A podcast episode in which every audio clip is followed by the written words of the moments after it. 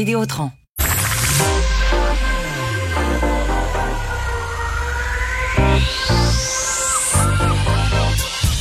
Même l'été, le midi, faut rester informé. Vincent Dessureau. Un été pas comme les autres.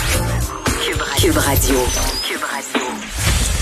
Bon après-midi, bienvenue à l'émission. On est euh, le 15 juillet, journée euh, ensoleillée, un peu plus fraîche par contre à la grandeur du Québec, mais euh, ça va se réchauffer cet après-midi. Ça se réchauffe souvent plus tard ces jours-ci. je vois qu'à Québec, 21 degrés, j'avoue pour la piscine, ça peut peut-être commencer à être frais, mais ça va réchauffer. À Montréal, aujourd'hui, on devrait atteindre 25 degrés. C'est assez sec, alors quand même assez confortable pour les activités à l'extérieur. Et euh, quelle belle journée pour fermer les réseaux sociaux pour quelques temps, avoir un break de ce qui s'y dit. C'est lourd, hein, c'est lourd ces jours-ci. Euh, évidemment, je fais référence, mais il a fait plusieurs grandes discussions là. Mais évidemment, euh, c'est dominé par le port du masque un peu partout. Le bilan euh, au Québec, 129 nouveaux cas. Donc encore là, on ne descend plus en bas du 100 cas. Trois nouveaux décès seulement, 10 personnes de moins hospitalisées. Et d'ailleurs, c'est ce qu'on remarque quand même dans les bonnes nouvelles. je vois qu'aux États-Unis, alors que le nombre de cas, on sait, vraiment augmenté dramatiquement dans les derniers jours, mais les les décès toujours pas. C'est en hausse quand même. Je voyais en, en Floride aujourd'hui, c'est plus de 100 décès. C'est plus du double de la semaine dernière. Mais quand même, on voit même qu'au niveau des hospitalisations au Texas, entre autres, on avait vu une baisse hier alors que on ajoute des milliers de cas par jour. Alors, est-ce qu'on se retrouve avec une souche plus, fait moins euh, dangereuse? Euh, pourquoi cette vague fait beaucoup moins de victimes? Euh, ou du moins cette continuité de vague? Est-ce que c'est vraiment parce qu'on fait de meilleurs soins dans le système hospitalier, qu'on est capable de contrôler ça? Est-ce que c'est vraiment parce que ce n'est que des jeunes qui l'ont? Pourquoi c'est surtout des jeunes? Euh, il y a beaucoup de questions, euh, je trouve. Ce qui amène à se dire qu'on a beaucoup de questions et encore peu de réponses, ben pourquoi ne pas tout simplement être le moindrement prudent? Ce qui amène la question du port du masque, parce qu'aujourd'hui, nouvelle intéressante, comme quoi Walmart euh, évidemment, chaîne euh, gigantesque à travers le monde, mais surtout à travers euh, bon les, États-Unis et le Canada. Bien, Walmart décide de rendre le port du masque obligatoire dans tous ses magasins aux États-Unis à partir de lundi. Évidemment, ici, ça va l'être de toute façon parce que ce sera le cas à partir de samedi. Mais aux États-Unis, à partir de lundi, c'est une position qui est assez ferme de Walmart qui va donc au devant des autorités américaines, comme l'ont fait Best Buy et Starbucks. Et on dit d'ailleurs du côté de Walmart 65% des 5000 magasins sont déjà dans des zones où les autorités locales imposent une forme ou d'une façon ou d'une autre un couvre-visage.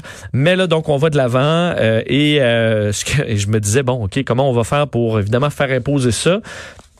Et on décrit euh, qu'il y aura des employés de Walmart qui seront ce qu'on appelle des ambassadeurs du masque, qui seront identifiables à leur polo noir. Et eux vont discuter donc avec les clients sans masque pour essayer de trouver une solution. Est-ce que c'est pas la job la moins intéressante au monde actuellement, ou du moins aux États-Unis actuellement, être ambassadeur Walmart sur le port du masque? Imaginez-vous, là, dans le Midwest, euh, dans le sud des États-Unis, avoir à faire ça. Là, la journée longue, vous chicanez avec des monsieur puis des madames enragés parce que là, met une masque, puis ci, puis ça être ambassadeur du masque chez Walmart, euh, c'est le dernier choix là. C'est le dernier choix. Euh, avec votre polo noir, bon, c'est la bonne couleur pour cette job-là parce que vous allez revenir assez triste le soir euh, de la maison, de, du bureau. Alors à suivre comment ça va se passer au Walmart. Mais donc c'est la décision de, de la chaîne et ça va pas là.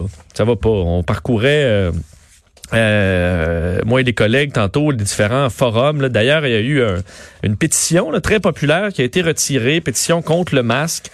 Et ce matin, on essayait d'avoir euh, la dame derrière cette pétition-là sur change.org.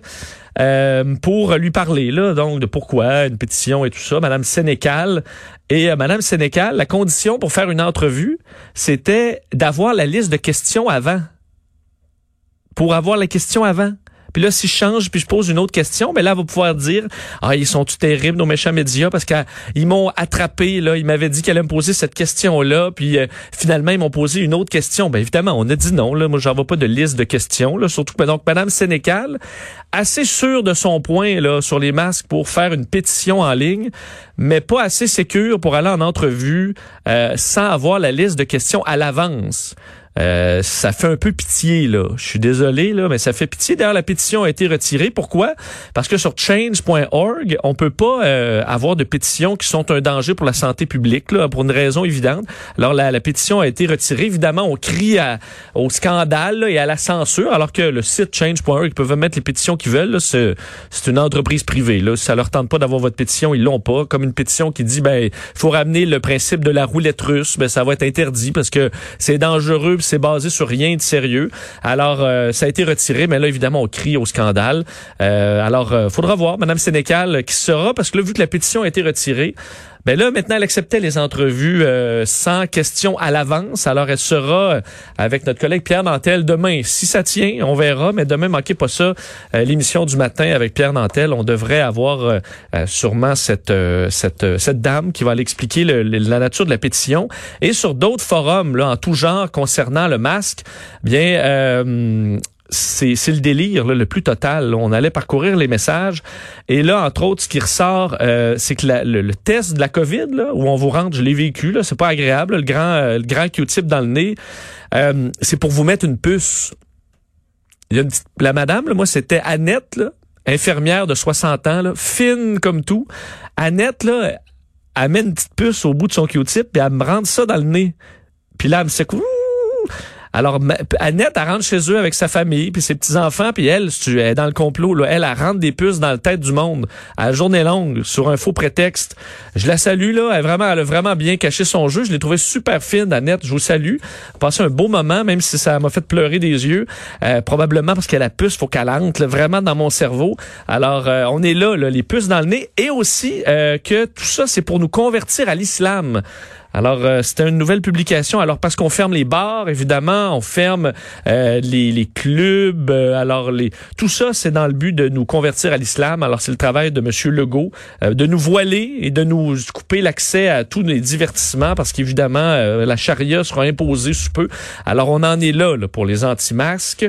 Ça va pas du tout. Alors, euh, tout ça, je vous rappelle, parce que c'est pas parce que le gouvernement va vous rentrer un nanana dans le derrière, c'est pour porter un bout de tissu quand vous allez à la quincaillerie, là, pendant dix minutes. Je vous avoue que l'hystérie, là, je la comprends pas. Là, j'ai des points d'interrogation dans le visage depuis le début. Puis encore là, je vous le dis, je surveille les chiffres. Aux États-Unis, c'est quasiment rassurant de voir il y a plein de cas, très peu de décès, euh, les hospitalisations, ça monte lentement. Peut-être que c'est des bonnes nouvelles. Peut-être que la souche est rendue moins virulente. Peut-être qu'on pourrait ne pas avoir de masque. Mais euh, on n'a pas encore de certitude. Alors, on va porter le masque pour être prudent. Puis dans quelques semaines, quelques mois, on va l'enlever. Puis est-ce que ça va être obligatoire jusqu'à la fin de nos jours? Ben non. Euh, on va, est-ce que c'est la norme sociale de le porter quand on a des symptômes de grippe? Ben oui, je, je serais pour ça. Plusieurs pays le font, des pays avancés comme le Japon, par mesure de précaution.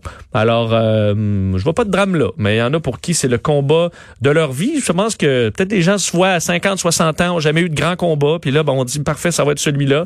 Mais euh, est-ce que c'est le plus grand combat de votre vie? Si ça l'est, euh, vous avez peut-être pas vécu grand-chose. C'est mon, c'est mon idée là-dessus.